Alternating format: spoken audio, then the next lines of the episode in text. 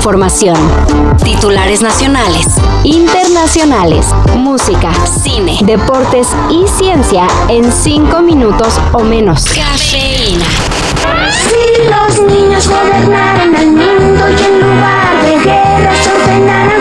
Casi cumpliendo uno de los deseos de Chabelo, Ese de que los niños gobernaran al mundo. estamos a un pasito de que desde los 18 años cualquier ciudadano pueda ser diputado. Sí, cualquiera. ordenaran jugar.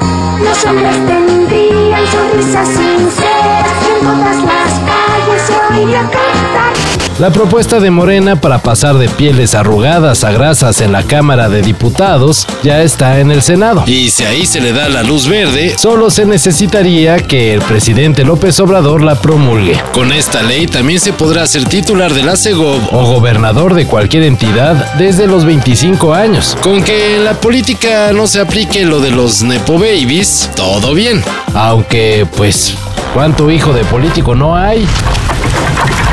La Organización Mundial de la Salud confirmó la primera muerte provocada por el subtipo del virus de influenza aviar. AH3N8. ¡No, Dios, por favor, no! ¡No! El caso se registró en la provincia de Guangdong, en China. Según el reporte, se trató de una mujer de 56 años que dio positivo a la enfermedad en febrero pasado. para ser hospitalizada el 3 de marzo por una neumonía grave. De acuerdo con la OMS, hasta el momento ningún contacto de la mujer ha desarrollado la enfermedad. Sin embargo, los especialistas ya se pusieron nerviosos, ya que desde el 2002 no se tenía conocimiento de una muerte en humanos provocada por este subtipo de la gripe aviar.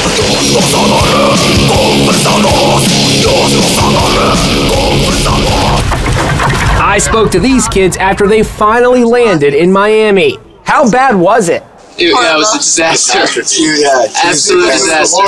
El Fire Festival, Una de las peores estafas en el mundo de la organización de eventos del entretenimiento podría tener una segunda edición. it's like it can't be tomorrow, it can't be in four months, but there's going to be a pirate fest.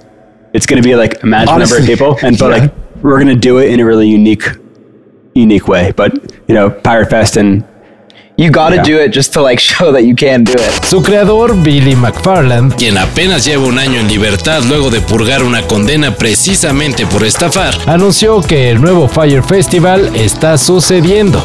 De ser así, aceptó el propio McFarland, solo es para juntar el dinero para pagar la deuda que tiene con los asistentes de la edición pasada. nada más 26 millones de dolarucos. Así que, pues, ¿alguien le quiere ayudar? For as long as you live, no matter what you do, how much restitution you make up in terms of um, financial or in goodwill, some people never forgive you. Are you okay with that?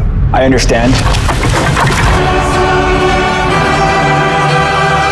Comenzaron los cuartos de final de la Champions y el Manchester City Bayern Múnich que se pensaba que iba a ser un duelo de poder a poder, resultó muy papita para los dirigidos por Pep Guardiola.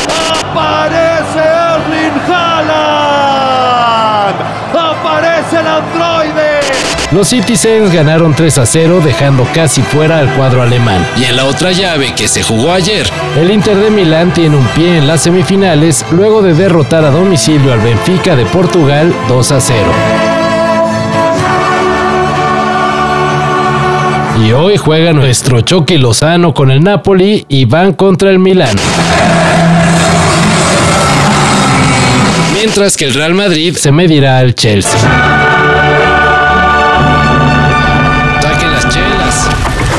Y en el dato Godines del día.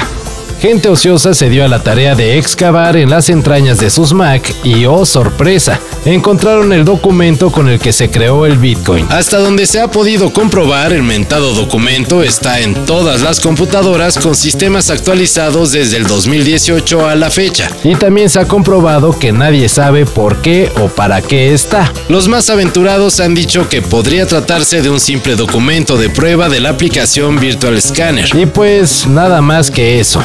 No crean que puedan descifrarlo y hacerse ricos. O bueno, quién sabe. Pueden intentar. ¿Te dieron un tostador gratis con esto? Gary es más lista que tú, ¿sí? El problema es que es una mala idea. No es una mala idea, el problema es que tu computadora necesita más potencia, ese es el problema. ¿Qué sugieres? Todo esto y más de lo que necesitas saber En sopitas.com. El guion corre a cargo de Álvaro Cortés. Y yo soy Carlos el Santo Domínguez. Cafeína. Un shot de noticias para despertar. Lunes a viernes por sopitas.com. Y donde sea que escuches podcasts.